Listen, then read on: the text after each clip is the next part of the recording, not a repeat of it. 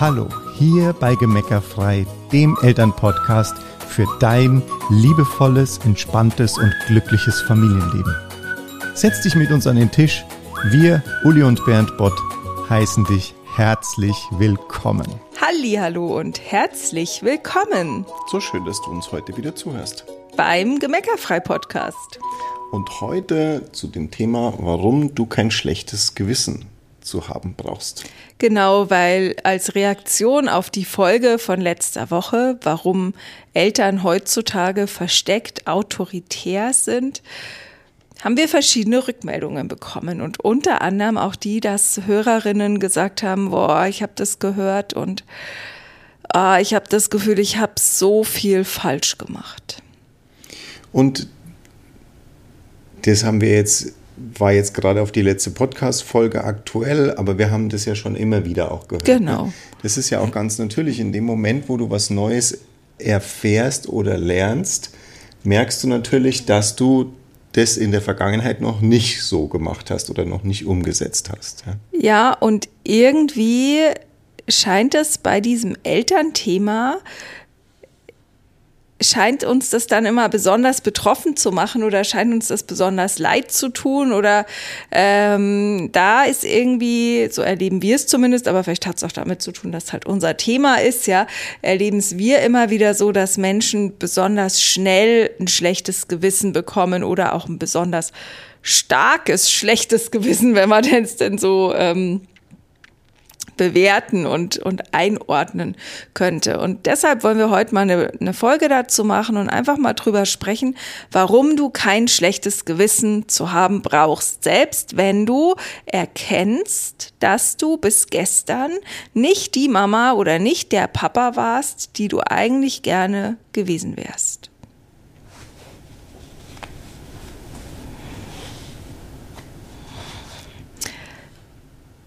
Also ja, jetzt ja einfach mal so zu sehen, okay, was ist denn der erste Grund, warum du kein schlechtes Gewissen haben brauchst? Und der erste Grund dafür ist einfach, dass du immer nach deiner besten Option gehandelt hast. Du hast es nie absichtlich falsch gemacht. Du bist nie, hast dich nie, bist nie morgens aufgestanden, hast dich vor den Spiegel gestellt und hast dir gedacht, heute mache ich mein blödes Kind mal so richtig zur Schnecke Sondern du hattest ja immer vor, es so gut zu machen, wie es nur irgendwie geht. Oder hast dir sogar vielleicht vorgenommen, heute schaffe ich es ohne Gestreite, heute schaffe ich es ohne Meckern, heute will ich es, dass das funktioniert. Vielleicht hast du auch gesagt, das Kind soll, weil ich will so unbedingt, dass das heute, dass es heute kein Geschrei gibt beim Schlafanzug anziehen. Whatever. Ja, aber du hast dich nie hingestellt und hast dir gedacht, heute würge ich meinem Kind eine rein. Heute bin ich mal so richtig die Ekelmama, der Ekelpapa, heute zeige ich es ihm oder ihr, sondern du hast es immer wieder neu versucht, egal wie schwer es gestern war, egal wie sehr du vielleicht abends im Bett gelegen bist und äh, dich gegrämt hast, weil du es nicht so hinbekommen hast, wie du es gerne äh, gehabt hättest. Du hast immer wieder dich aufgerafft und es immer wieder neu versucht. Und auch die Tatsache, dass du dir diese Podcasts hier anhörst, zeugt ja davon, dass du es möglichst gut oder immer besser oder äh, immer gemeckerfreier hinbekommen willst, dass du dich da weiterentwickeln willst und weiterbildest. Und manchmal ist es natürlich so, dass wir einfach auch mal äh, so den, den Finger in die Wunde legen müssen oder mal so ein bisschen Salz in die Wunde streuen müssen, um halt einfach auch ein bisschen wach zu rütteln oder zu sagen, hier, ähm, da kann man jetzt einfach nicht sagen, ist ja nicht so schlimm, wenn man das weitermacht. Was wir schon sagen ist, ist ja nicht so schlimm, wenn es bis gestern passiert ist, weil du es nicht besser wusstest. Und jetzt kriegst du von uns zum Beispiel oder von irgendjemand anderem Wissen dazu geschenkt. Und dann weißt du, dass es anders geht. Und dann kannst du es ausprobieren, es zu verändern. Das ist dann auch noch nicht schlimm, wenn es nicht am ersten, am zweiten oder am dritten Tag schon klappt. Aber wenn du halt sagst, okay, ich merke wenigstens, es wird besser. Und ich merke und ich rechne mir vor allen Dingen an, dass ich es anders machen will und mich bewege in die Richtung, in die ich mich bewegen möchte. Ja, beim Ermutigen, was ja einfach total wichtige, äh, ein ganz wichtiger Aspekt auch in der Begleitung von Kindern ist. Beim Ermutigen gibt es einen wichtigen Aspekt und zwar Menschen zu ermutigen, wenn sie sich bemühen. Das Bemühen zu sehen. Ne, zu sagen, okay, ich habe es heute schon mal ähm, ich habe heute schon mal versucht, alle Gefühle da sein zu lassen, um nochmal den Bezug zur letzten Woche zu nehmen. Ja, ich habe heute schon mal versucht, alle Gefühle da sein zu lassen und irgendwie nach fünf Stunden habe ich es nicht mehr ausgehalten und dann habe ich doch nochmal gesagt, jetzt sei aber mal still zu meinem Kind zum Beispiel. Und ich habe es aber die fünf Stunden davor schon probiert. Ich habe mich schon bemüht. Ich habe schon oder ich habe es vielleicht auch nicht hingekriegt und habe sofort gesagt, boah, schrei nicht so rum und habe es aber in dem Moment, wo ich es gesagt habe, gemerkt und kann da, ne, ich habe mich ich hatte vielleicht einen Misserfolg, aber ich habe den gemerkt. Ich habe mich bemüht, auch wenn ich noch nicht erfolgreich damit war. Ich bin auf dem Weg. Und ich bin auf dem Weg, mir selbst meine Macht wieder zurückzuholen, würdevoll mit mir umzugehen und damit auch würdevoll mit meinen Kindern umgehen zu können. Und der erste Schritt ist eben zu sagen, ich hab's immer bisher aus meiner besten Option gemacht. Der zweite Schritt ist, ich bin bereit, was Neues dazu zu lernen.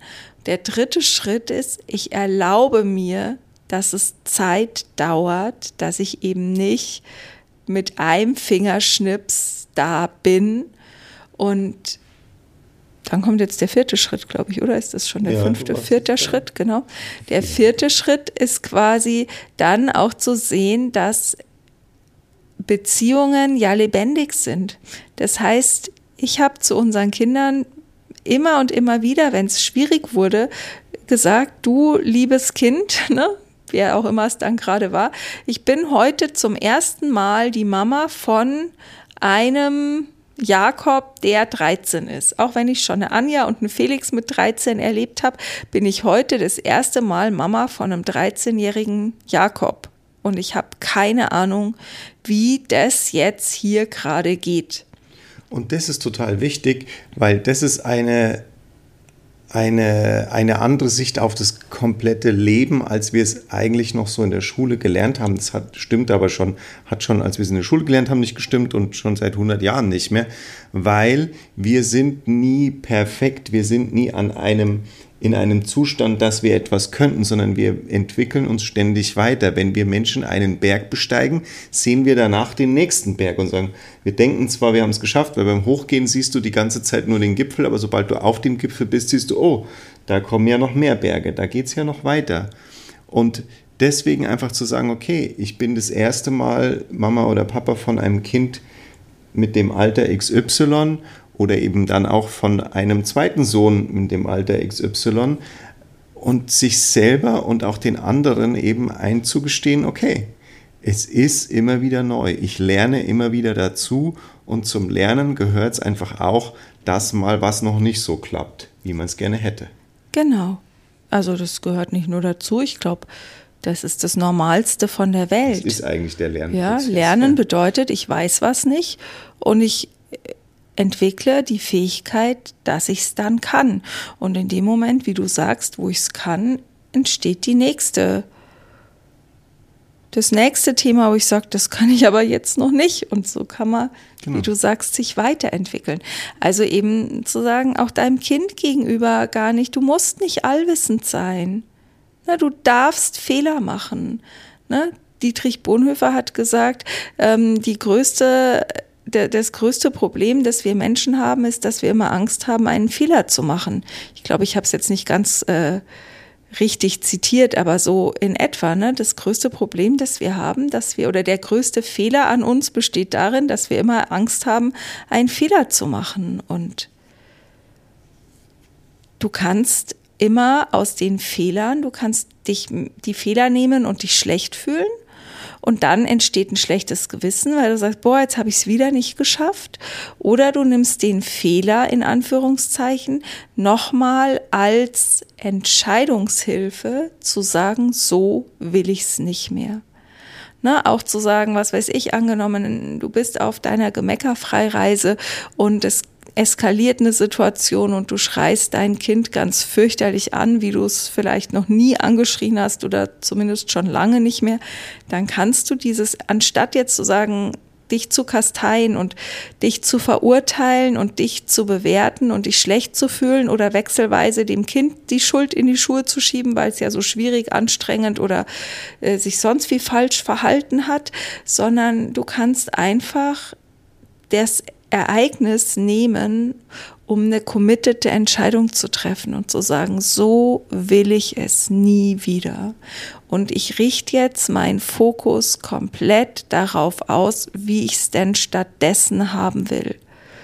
Und das ist auch das, was wir machen, wenn wir mal eine Folge aufnehmen, die ein bisschen Salz in die Wunde streut, dass wir es dir so bewusst machen, dass du daraufhin die Entscheidung triffst, ich lerne jetzt, wie es anders geht.